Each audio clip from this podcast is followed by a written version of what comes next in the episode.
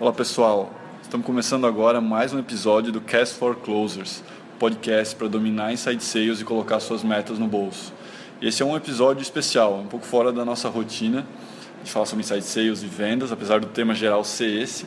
A gente vai trazer alguns aprendizados dentro do tema inside sales que a gente teve no Saster, uh, que foi o evento, foi um evento que aconteceu agora em São Francisco no começo uh, de fevereiro a gente pôde visitar algumas empresas e conhecer a operação de site sales deles de perto.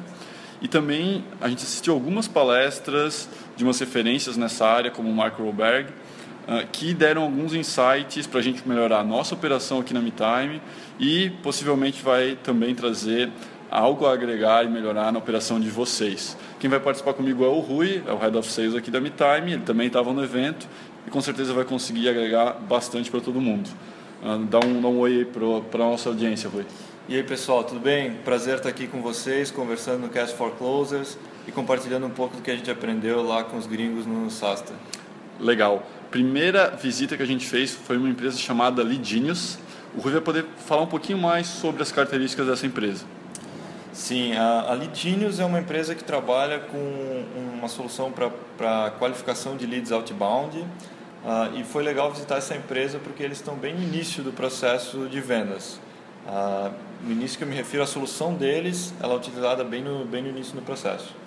Uh, e eu vou compartilhar os pontos principais que a gente aprendeu lá com eles. A gente conversou com uma pessoa que é Sales Developer lá na empresa e um ponto que a gente enxergou bem diferente do que acontece aqui no Brasil é a relação entre número de SDR e número de Account Executives que eles trabalham lá. Então eles tinham um SDR inbound uh, que faz qualificação, um SDR outbound para fazer prospecção e quatro account executives. É quase o inverso do que a gente vê aqui. Uh, o mais comum às vezes é a relação de um para um ou dois SDRs para um account executive e uh, lá parece que os SDRs são muito mais produtivos. Um motivo que eu acredito disso, Diego, que a gente entendeu lá, por exemplo, um SDR outbound ele recebe 60 leads, 60 novos leads por dia.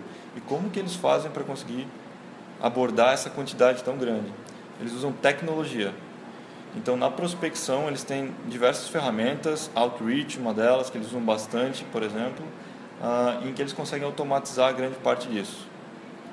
Uh, por exemplo, eles têm uma cadência de envio de e-mails na prospecção outbound. O primeiro e-mail que eles mandam é um e-mail personalizado e os outros sete e-mails são uma cadência automática. Com base daí em quantas aberturas tiveram nesse e-mail, eles conseguem setar triggers para daí sim fazer uma call caso uh, o cliente abriu três vezes o e-mail dele, pô, legal, esse cara está interessado, vou fazer uma ligação.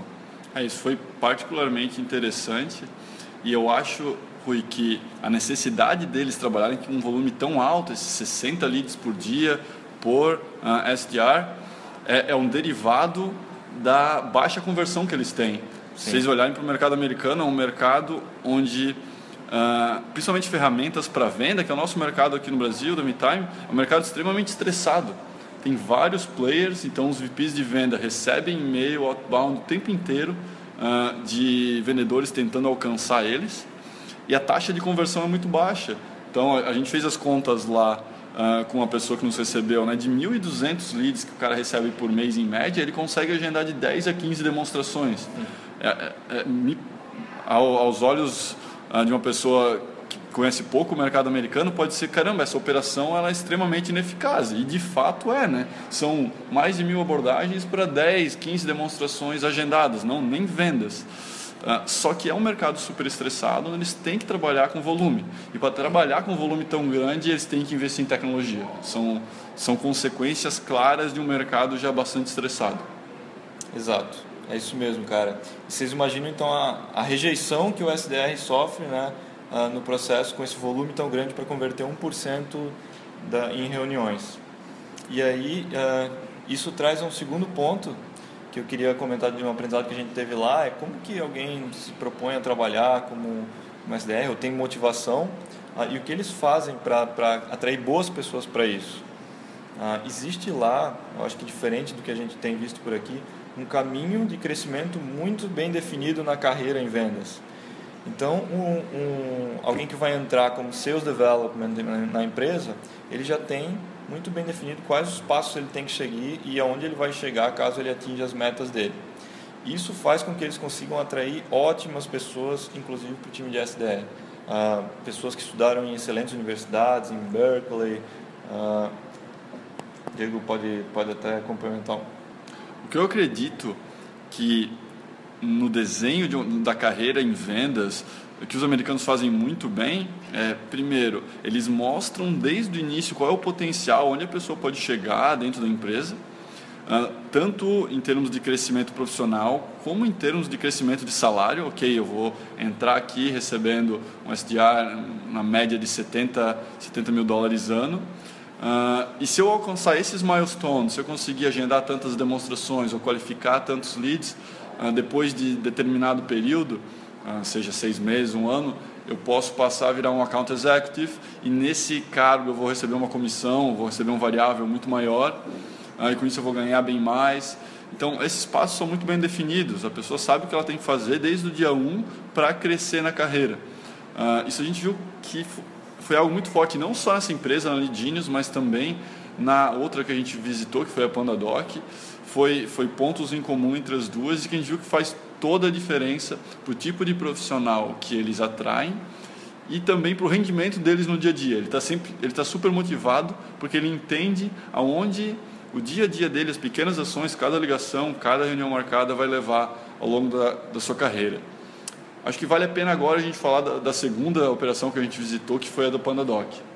Exato. A PandaDoc é uma empresa que oferece uma solução de propostas, uh, para geração de propostas, acompanhamento, follow-up e a gente decidiu visitar eles porque a gente passou pelo processo de vendas deles. E a gente costuma fazer isso aqui para ter um benchmark internacional, melhorar o nosso processo.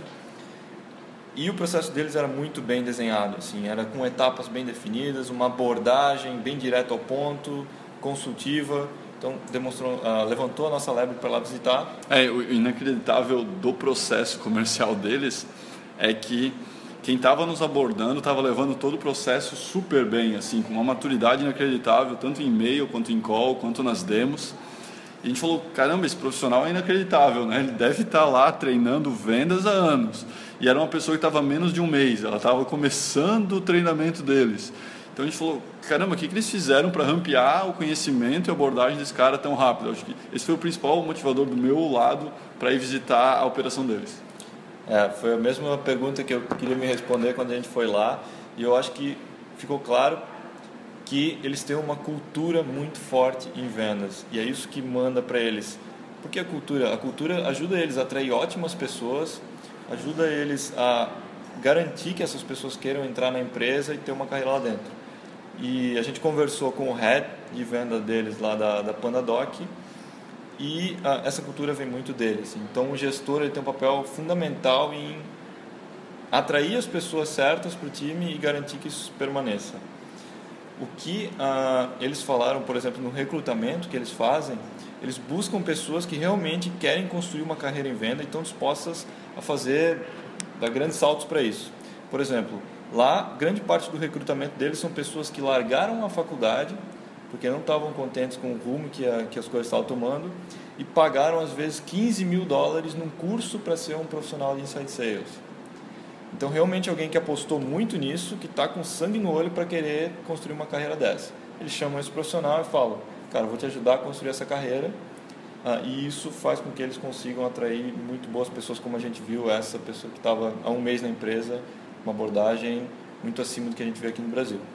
É, a gente pode até fazer isso, um paralelo dessa prática deles de recrutamento com o que empresas fazem dentro do onboarding das suas áreas comerciais, né? Então, tem muita empresa, principalmente SaaS, que quando eles fecham um novo potencial cliente que vai começar a ferramenta, eles cobram para realizar um onboarding de algumas horas e garantir que a empresa uh, tenha engajamento com a ferramenta e tenha resultados mais rápidos. Mas o fato de fazer a empresa pagar por esse onboarding faz ela, ó, eu coloquei dinheiro pesado nessa ferramenta e agora eu sou obrigado a retirar resultados. Eu vou me esforçar para retirar resultados. Esse é o grande objetivo dessa prática que é comum em SaaS. Ah, a ideia é meio um paralelo com o recrutamento da PandaDoc, Porque se uma pessoa pagou 15 mil dólares para passar por um treinamento de inside sales, ela realmente está interessada em se tornar um profissional nessa área e ela não vai desistir fácil, ela, ela não vai levar isso nas coxas, ela vai se dedicar e ela vai morder a mesa para atingir as suas metas. É, eu acho que esse é um bom, um bom caminho que a gente tem que procurar aqui no Brasil, olhar quem é que está realmente disposto a entrar nesse, nesse caminho, nessa carreira de cabeça, que está com sangue de aprender, que vai muito ao encontro de curiosidade, que é fundamental para os seus rap. E onde que eu posso encontrar essas pessoas? É, é na universidade? É, porque não é uma carreira fácil. O vendedor de inside sales, ele muitas vezes vai mandar 20, 30 e-mails por dia, vai fazer 30, 40 ligações, ele vai receber muito não. É uma carreira onde a rejeição é a regra, é a norma. Então ele tem que ser extremamente resiliente. Então, achar essa pessoa que já está disposta a correr riscos para começar uma carreira em vendas, em inside sales, é fundamental, é um ótimo primeiro passo. É. E para validar também esse recrutamento, essa pessoa, é legal tu deixar claro desde o processo seletivo como que funciona trabalho em vendas. Por exemplo, lá na Pandadoc eles têm a cultura de comissionamento muito bem definida. Uh, e sendo breve, assim, como que funciona? Caso tu tenha batido a tua meta, né, a, o salário base é um salário baixo, como muitas empresas dos Estados Unidos, e grande parte, 50%, 60% do que o rep vai ganhar é comissão. Caso você atinja a sua meta, você vai ganhar duas coisas. Uma, teu emprego vai ser mantido, porque a empresa vai continuar existindo, caso todo mundo esteja batendo a meta, e vai ganhar aquilo que foi combinado que você ia ganhar se batesse a meta. Não tem nenhum incentivo, um benefício a mais pelo cara ter batido a meta, afinal, ele não fez nada tá fazendo o trabalho dele. do que o trabalho dele. Né?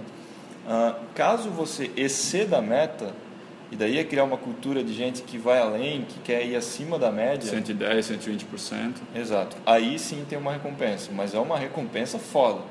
Né, Diego? A gente podia criar isso aqui na, na MeTime. Pressão aí. Isso tem que passar pelo financeiro, cara, mas pode passar.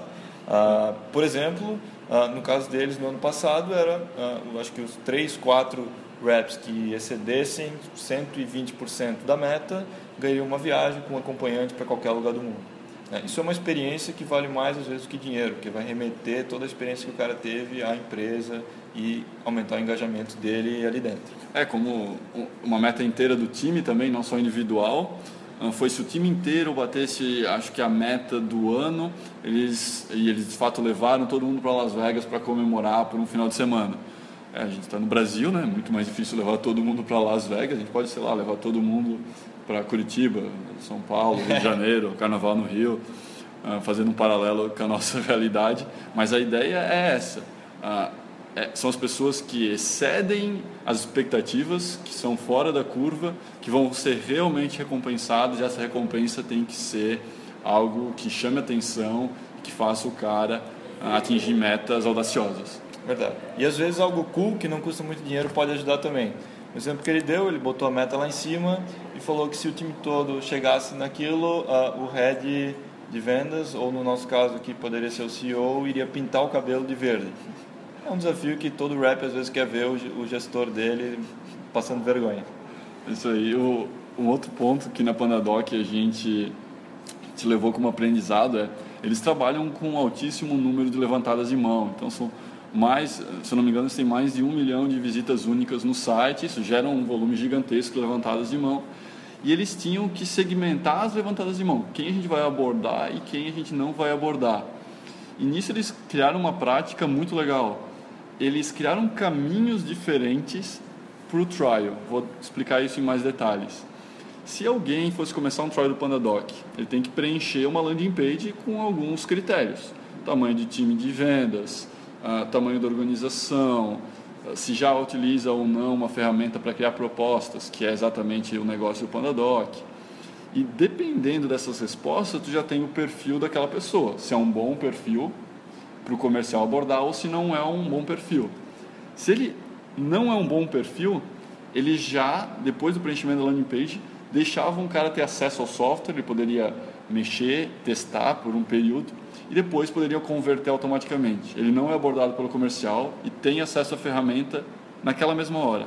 Agora, baseado no perfil, nas respostas que ele deu para a landing page, se ele tem um bom perfil para ser cliente da empresa, eles não abrem o trial naquele momento. Eles falam para o usuário. Então, o primeiro passo é para tu ter uma boa experiência com a nossa ferramenta é conversar com uma pessoa do nosso comercial, com um consultor que vai te ajudar a setar um trial que faça sentido, que faça tu aproveitar ao máximo o PandaDoc. E nisso ele garante que antes do começo da ferramenta já exista uma conversa com o consultor comercial, ele já alinha expectativas, já avaliam qual o real potencial daquele cliente. Isso para eles fez bastante diferença uh, e parece que faz muito sentido para quem trabalha com alto número de levantadas de mão. Show, verdade. Uh, coloca um, um meio um ponto intermediário entre o cara começar a demo, para quem tem volume isso não vai ser um problema. Uh, e por outro lado, além dele garantir que o cara já comece o trial tendo sucesso, porque ele vai conversar com alguém que vai ajudar ele, também tira o tempo do rap em prospectar um dia o que quer conversar contigo. Se alguém quer começar um trial, solicitar uma demo, ainda tem o tempo e as tentativas de contato que o rep vai tentar fazer para conectar com aquele cara. Dessa forma, quando tu coloca lá, para começar, tem que agendar uma reunião, tu corta essa etapa. Eu acho que isso é interessante avaliar sempre no processo quando tu puder cortar etapas de tentar contato com o cara. Seja no começo, seja depois de uma demo que vai ter uma reunião com Vamos dizer que você fez uma demo do, do produto, o cara gostou, ele vai ter uma reunião com o gestor e depois você vai fazer um follow-up da proposta. Já marca isso na agenda e deixa essa reunião agendada que vai te poupar o tempo de tentar prospectar o cara, para falar com ele, achar ele, ver se ah, isso realmente foi realizado. É, com, poupando esse tempo, tu consegue abordar mais leads no mês, abordando mais leads de uma forma cadenciada e bem estruturada, tu vai vender mais. É a ideia básica, acho, dessa economia de tempo inicial. Show. Por último, e agora falando exatamente do Saster, né? a gente falou de duas visitas, a maioria do podcast, mas agora a gente vai falar da principal palestra, ou da relacionada com Inside Sales, da palestra que a gente mais gostou, que foi a, a do Mark Roberg, uh, que foi responsável por criar a máquina de vendas do HubSpot, hoje ele é professor de Harvard, e o título da palestra é Sales Mistakes That Can Kill Your SaaS Business. Foi focado nos principais erros que ele cometeu que ele vê que alguns SaaS e outras empresas cometem quando vão criar uma operação de side sales e que podem inviabilizar todo o negócio. Isso aí. E a gente vai falar os três principais uh, erros ou três principais aprendizados que a gente tirou dessa melhor palestra do Sastre. E o primeiro deles foi cuidado com o crescimento prematuro. É muito comum uh, a gente cometeu esse erro uh, de alguma forma no último ano de crescer o time de vendas antes do teu produto estar tá bem batido o market fit ou do, da tua demanda de marketing ser suficiente para tu conseguir acompanhar o teu crescimento de vendas. Né? Então, caso o teu market fit ainda não esteja muito legal, esse é o primeiro ponto a ser resolvido. Né? O Mark colocou. Primeiro objetivo, Customer Success. O que quer dizer isso? O teu cliente ou os poucos clientes que tu está juntando tem que estar tá usando, vendo valor e até querendo recomendar o que, que eles estão usando do teu produto. Ah, e por isso é, é importante ah, alinhar esse começo da operação de vendas com o tipo de profissional que tu vai recrutar. Geralmente, o cara que vai entrar nesse começo é, é ideal que ele seja um generalista e não um especialista em vendas de uma empresa gigantesca né, Diego? É comum em algumas empresas querendo buscar já um cara que tem bastante conhecimento nisso. O Mark fala disso no livro dele uh, e ressaltou na palestra. Tem que entender quando é a hora de contratar quem. No começo é um generalista, normalmente um empreendedor, uh, ou o próprio empreendedor da empresa, ou alguém que vem de fora de uma outra empresa que não deu certo por algum motivo, enfim. Uh, porque ele mais importante do que a renda que os teus primeiros clientes vão te trazer é o feedback sobre a solução. Deixou isso bem claro. Feedback do mercado é mais importante do que renda que os primeiros clientes vão te trazer. É, e aprofundando um pouco essa ideia de crescimento prematuro, a ideia, e esse foi um erro que vale a pena a gente compartilhar, um erro que a gente cometeu em 2016, isso a gente não fez muito bem, a gente começou a gerar, ter uma demanda de leads, gerar um volume considerável mês a mês, e nisso a gente se empolgou e cresceu a área de vendas muito, contratou ah, várias pessoas no mesmo período de tempo e a gente não conseguiu balizar esse investimento em marketing e chegou um ponto onde a gente estava com pessoas sendo subaproveitadas dentro da área comercial. A gente não conseguia alimentar elas uh, de uma forma estável para elas venderem o máximo que elas podiam. Isso gera desmotivação, isso gera um crescimento abaixo do esperado, isso gera uh, um investimento mal alocado, porque tu, tá, tu tem que pagar essas pessoas, mas elas não estão trazendo o retorno que tu imaginou, não por culpa delas, mas por culpa de uma estratégia prematura da empresa. Então a gente sentiu na pele esse erro, segundo ele é o principal que mais mata empresas que vão trabalhar com inside sales e que eu sugeria bastante para vocês ficarem de olho. Então, olhar duas coisas antes de querer investir pesado numa estrutura de, de vendas de inside sales. Minhas unit economics fazem sentido? Quanto me custa adquirir esse cliente? Eu, eu tenho o retorno unitário de cada um deles? Me custa X mil reais para adquirir um cliente quanto tempo demora para ele me retornar esse custo de aquisição e começar a dar lucro real. Quando essa unit economics fazer sentido, isso é um bom sinal que está pronto para escalar. E segundo, eu consigo alimentar essa área comercial, seja com leads outbound, leads inbound, para que ela não fique subaproveitada. Eu acho que tendo esses dois pontos bem resolvidos e os teus clientes atuais tendo sucesso com a ferramenta e com o produto, tá, tá num bom momento, tens uma certeza que tu pode escalar com alguma tranquilidade. Legal. Então valida passo a passo. Primeiro, Customer Success. Galera está vendo sucesso no mesmo nicho, usando isso de uma forma consistente.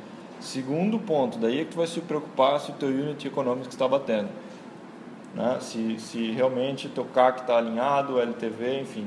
E terceiro ponto, aí tu está preparado para escalar o time de vendas. Esse foi o primeiro aprendizado.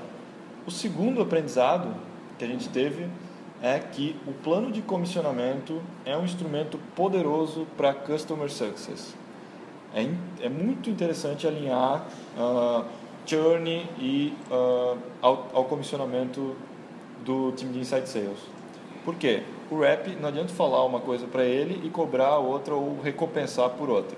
Então, se eu tiver que avaliar na hora que eu vou fechar um cliente, se eu sei que ele não vai ficar e que isso não vai contar para o meu comissionamento, o que eu vou perder lá na frente, eu vou querer intuitivamente alinhar com o cara. Beleza, cara, tu quer contratar a solução? Por que, que tu quer contratar a solução? E deixar isso bem claro, passo a passo. Então, começa na venda, Customer Success.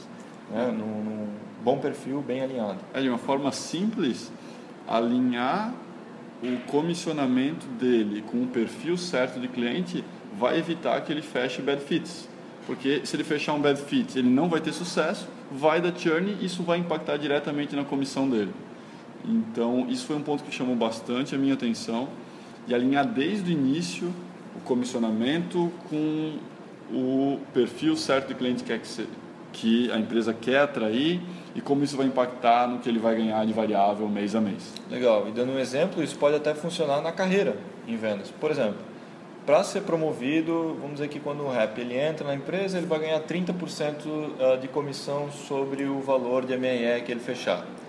Para ser promovido a um próximo nível, onde ele vira um, um Inside Sales Senior, ele vai ganhar 50% de comissão do que ele fechar, ele tem que, sei lá, exceder a meta dele durante seis meses ou um ano e ter um churn abaixo de 5%, 5 de 2%, 2% dependendo do momento da empresa essa combinação é poderosa para alinhar expectativas uh, do CS, vendas e de toda a empresa. É, o terceiro aprendizado que a gente teve lá uh, com o Mark é que ao invés de dividir o time, de, o time a equipe né, de vendas, marketing, vendas e CS por função, que são essas, dividir elas por perfil de cliente. Então, ao invés de ter um time lá de 10, 15 pessoas de marketing, 10 pessoas de vendas e 10 times de CS que abordam todos os leads que você trabalha, eles, eles aprenderam que dividir isso em equipes menores, por exemplo, uma equipe de 10 pessoas onde tem 3 marketing, 4 vendas e 3 CS, e essa equipe vai trabalhar com empresas que têm até 100 funcionários, por exemplo, né? e então outra equipe vai trabalhar de 200 a 500 e mais 500. Ah, às vezes também pode ser separado por vertical de negócio, né? Por vertical. É, eu vou trabalhar só com empresas farma... esse grupo de pessoas vai trabalhar só com empresas farmacêuticas, esse só com construtoras, esse só com empresas de TI. Isso. E sabe qual que é o ganho disso? Tu aproxima as equipes. Então, o que, que vai acontecer? O marketing ele vai estar ali conversando com o cara de vendas e vendo se o lead que ele está gerando realmente está próximo do que o cara precisa para vender. Uh, principalmente ainda vendas e CS. O que ele comentou é, se o teu cara de vendas está tomando cerveja junto com o cara de CS, ele não vai querer fechar um lead bad fit, que depois vai ver que pô, vai impactar no trabalho do, do teu amigo ali na frente, vai gerar um atrito. Por outro lado, o cara de CS também pode ver que tem um lead chegando ali que está próximo para bater a meta, que não é aquele fit perfeito, mas pô, vamos lá, se a gente trabalhar, vai dar certo. E aí acaba tendo esse ajuste, todo mundo se ajuda, um time pequeno. E bem mais ágil, né? É. Onde as decisões são tomadas mais próximas entre as áreas e isso dá agilidade para todo o processo. É, é melhor para a empresa e eu acho que garante mais sucesso dos clientes também. É isso, pessoal. Esses foram os aprendizados dessas duas visitas e dessa palestra, que foi a que a gente mais gostou no SASTER. Uh, eu espero que vocês tenham também conseguido assimilar essas dicas e esses aprendizados. Fiquem à vontade para bater um papo com a gente, caso queiram se aprofundar em algum deles. E muito obrigado pela audiência. Um abraço. Isso aí, pessoal. Muito obrigado. Foi um prazer estar aqui com vocês hoje.